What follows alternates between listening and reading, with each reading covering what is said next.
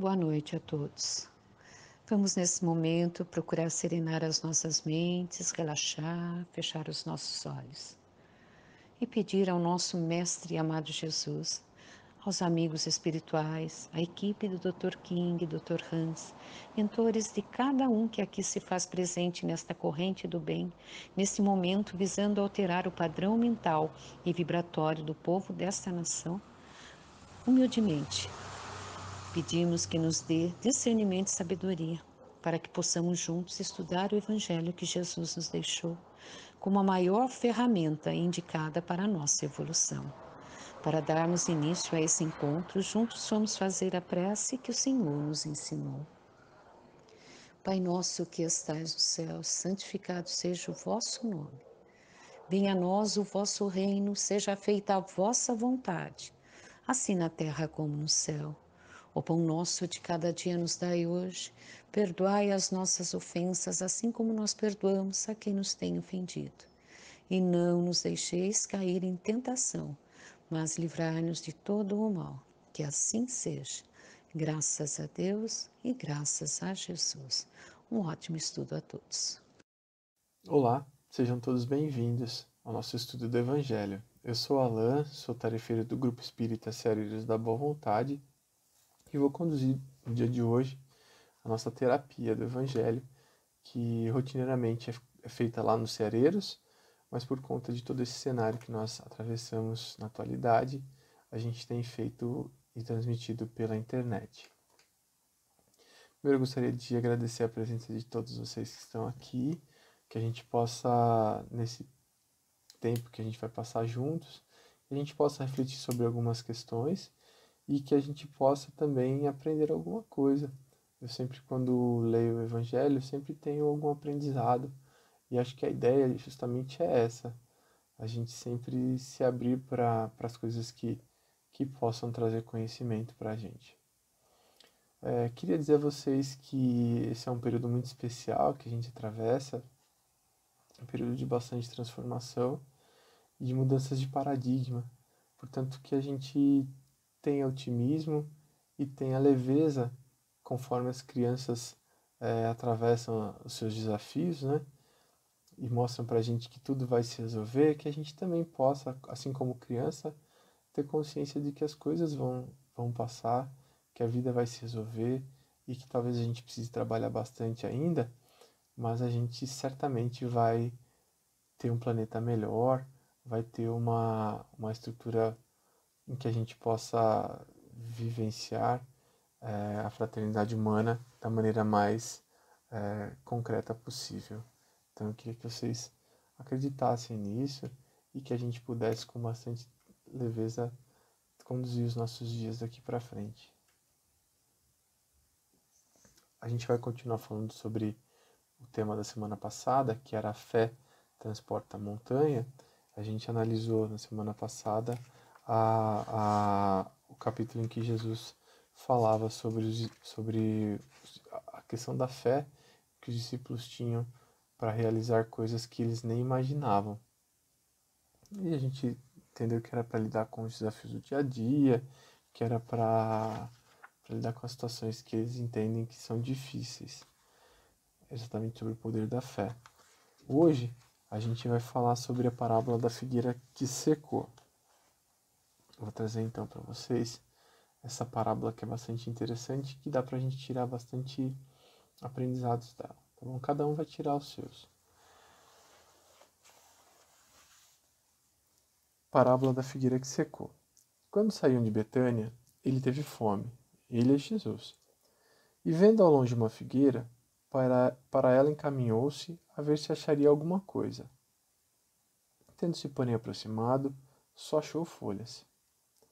Visto não ser tempo de figos, então disse Jesus à figueira: Que ninguém coma de ti fruto algum. O que os discípulos ouviram. No dia seguinte, ao passarem pela figueira, viram que secara até a raiz. Pedro, lembrando-se do que dissera Jesus, disse: Mestre, olha como secou a figueira que tu amaldiçoaste. Jesus, tomando a palavra, lhe disse: Tende fé em Deus.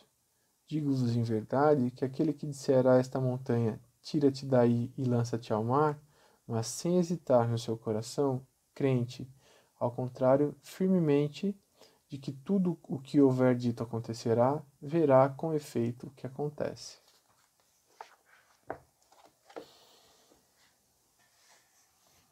É, é, um, é um texto bastante sobretudo para as pessoas que gostam de as pessoas que gostam de plantas, né? É, vendo Jesus secar uma figueira, uma, uma árvore, eu falo, nossa, mas por que Jesus fez isso, né?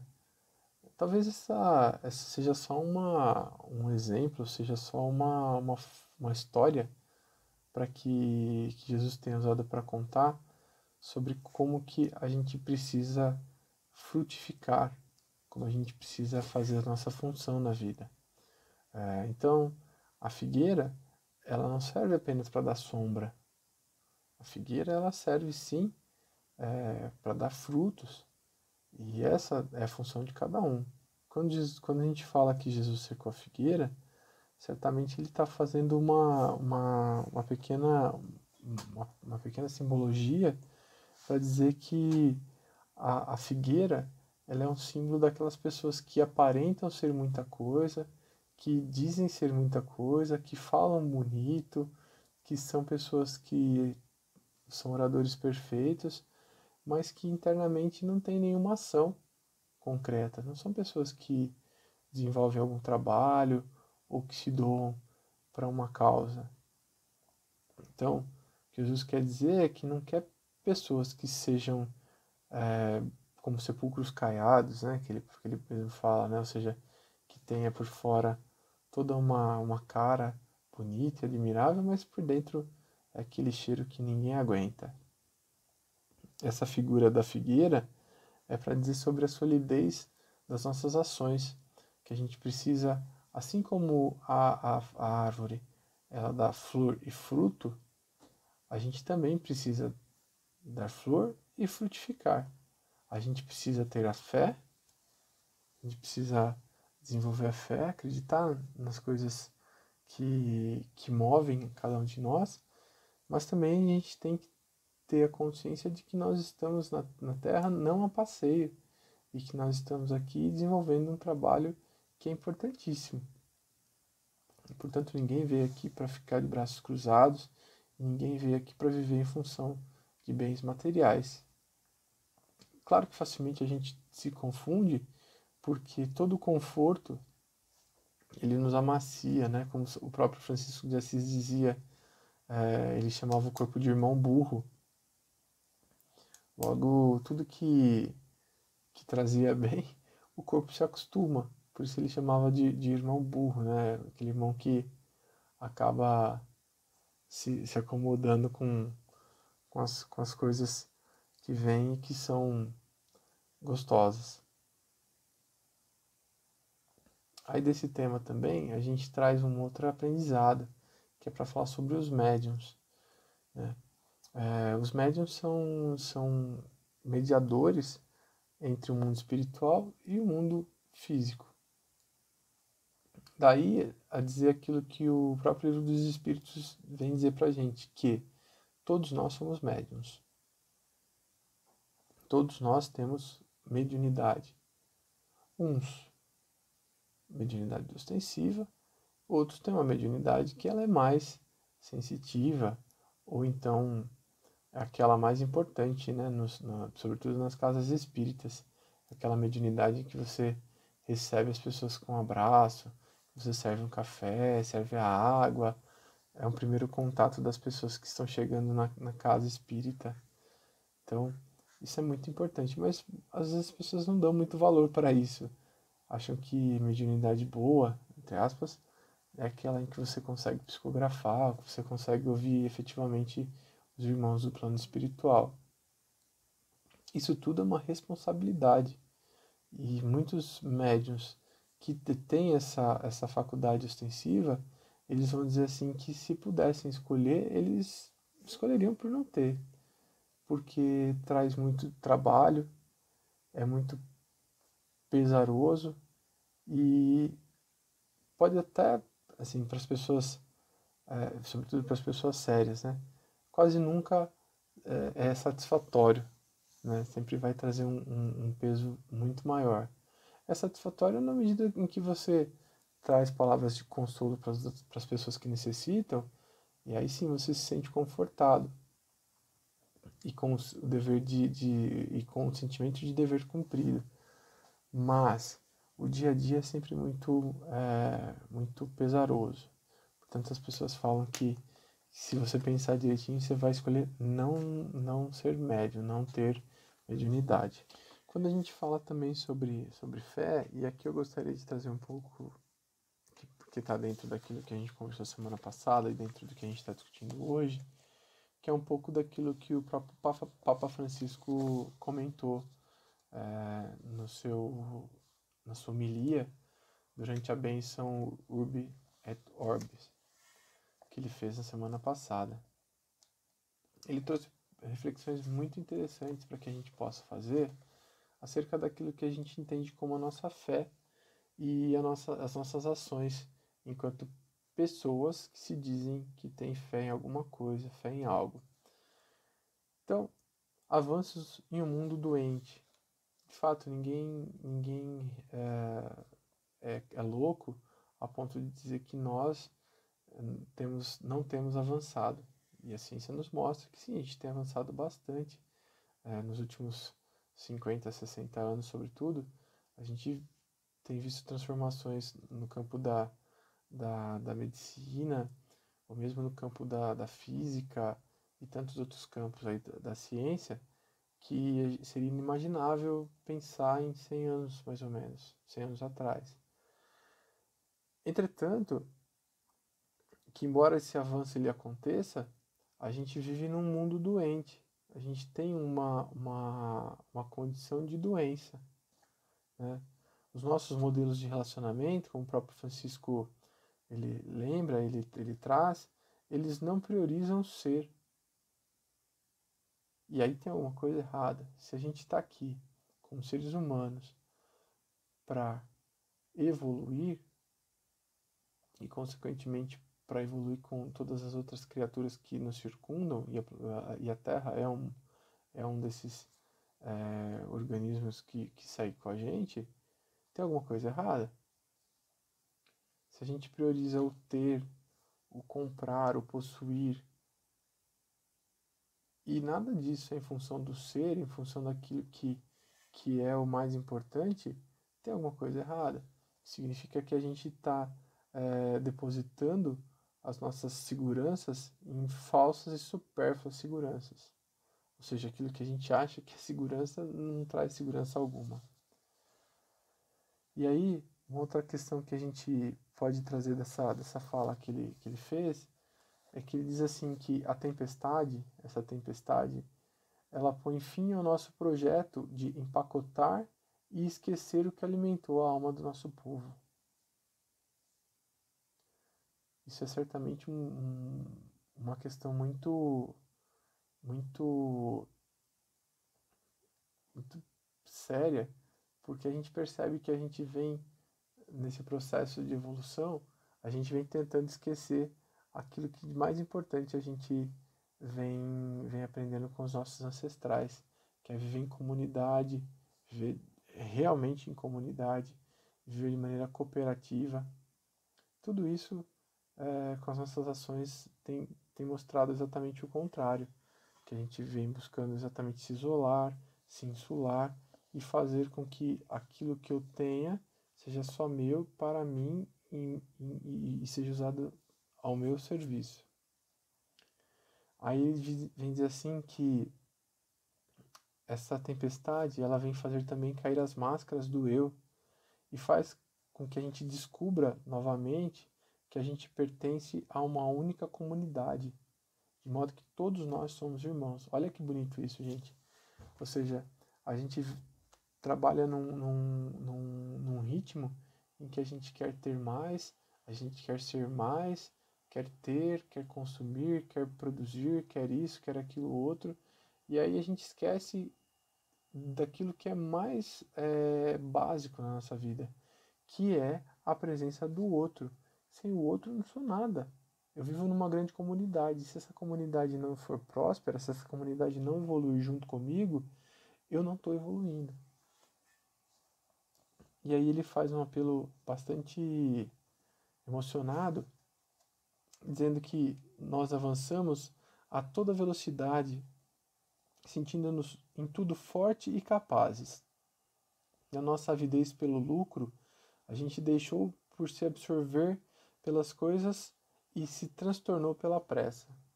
Ou seja, nossa avidez por lucros, por ter mais, por querer, por, por querer possuir, por desejar o mais, a gente acabou se deixando absorver por aquilo que é a coisa. A gente buscou a coisa e foi absorvido pela coisa. A gente não dominou a coisa, a coisa dominou a gente. Então, é, que a gente possa ter essa reflexão de maneira bastante tranquila, que a gente possa aprender a lidar com, essa, com esse paradigma, né?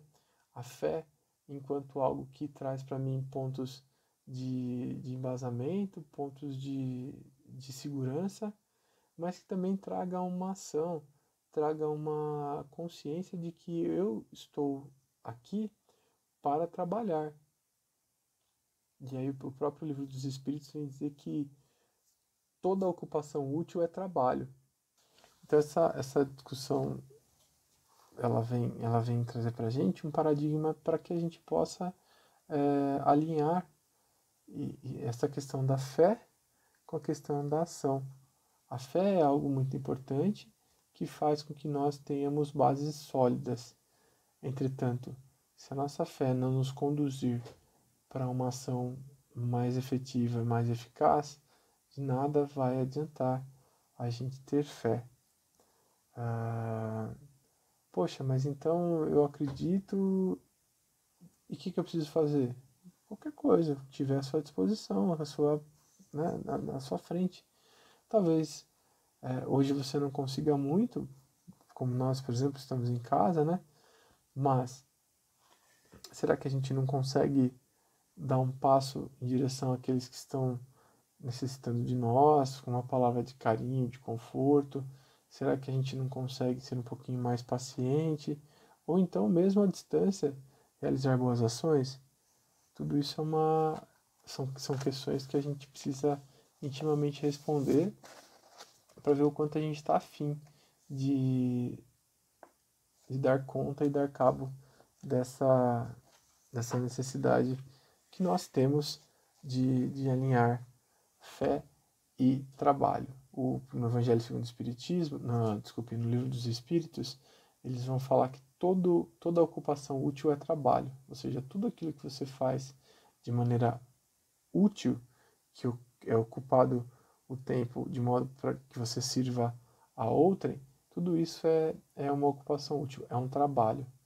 Então, que a gente fique agora em paz, que a gente consiga ter a dimensão de que agora o nosso trabalho começa de verdade. Depois que a gente profere as palavras, depois que a gente reflete, que a gente aprende um pouquinho, é aí que, que eu tenho que colocar, eu, Alan, eu preciso colocar em prática as minhas ações, tá bom? Então eu queria convidar vocês para fechar os olhos.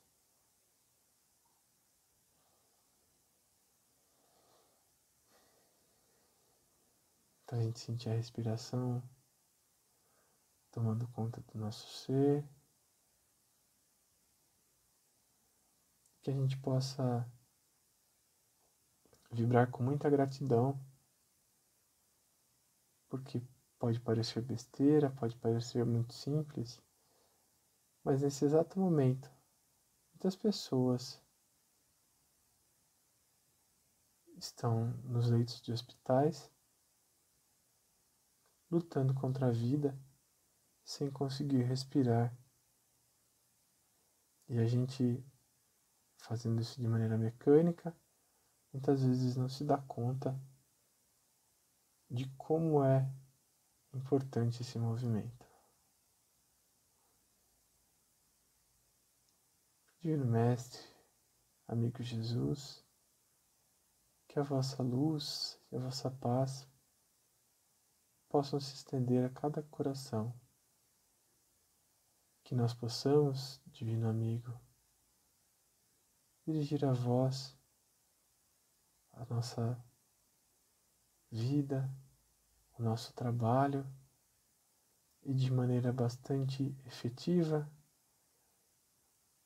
crer e dar passos largos em direção àqueles que precisam. Que a nossa vida, Jesus, seja um espelho das vossas palavras, das vossas ações, de tudo aquilo que vós deixastes para nós através dos exemplos. Abençoa a nossa família, a nossa casa e todos aqueles que compartilham conosco a experiência terrena, Divino Mestre. Sobretudo, aqueles irmãos que mais fazem com que cresçamos, os irmãos que muitas vezes queremos distância, mas que quando refletimos percebemos que são as pessoas que mais nos ensinam. Pai nosso que estais nos céus, santificado seja o vosso nome. Venha a nós o vosso reino, seja feita a vossa vontade, assim na terra como nos céus. O pão nosso de cada dia nos dai hoje. Perdoai-nos as nossas ofensas, assim como nós perdoamos a quem nos tem ofendido. E não nos deixeis cair em tentação, mas livrai-nos de todo mal. Que assim seja, graças a Deus e graças a Jesus. Meus amigos, minhas amigas, que a gente possa descansar um pouquinho nesse dia, que a gente possa serenar os nossos corações e a partir de agora compreender um pouquinho mais essa palavra que Jesus tanto pede para que a gente tenha, fé, e que a fé possa sempre gerar uma ação. Eu agradeço a paciência de cada um de vocês, peço desculpas de qualquer coisa que eu tenha me manifestado de maneira equivocada e que a gente possa seguir esse caminho aprendendo um de mão dada com o outro. Que assim seja. Fiquem com Deus. Até a próxima.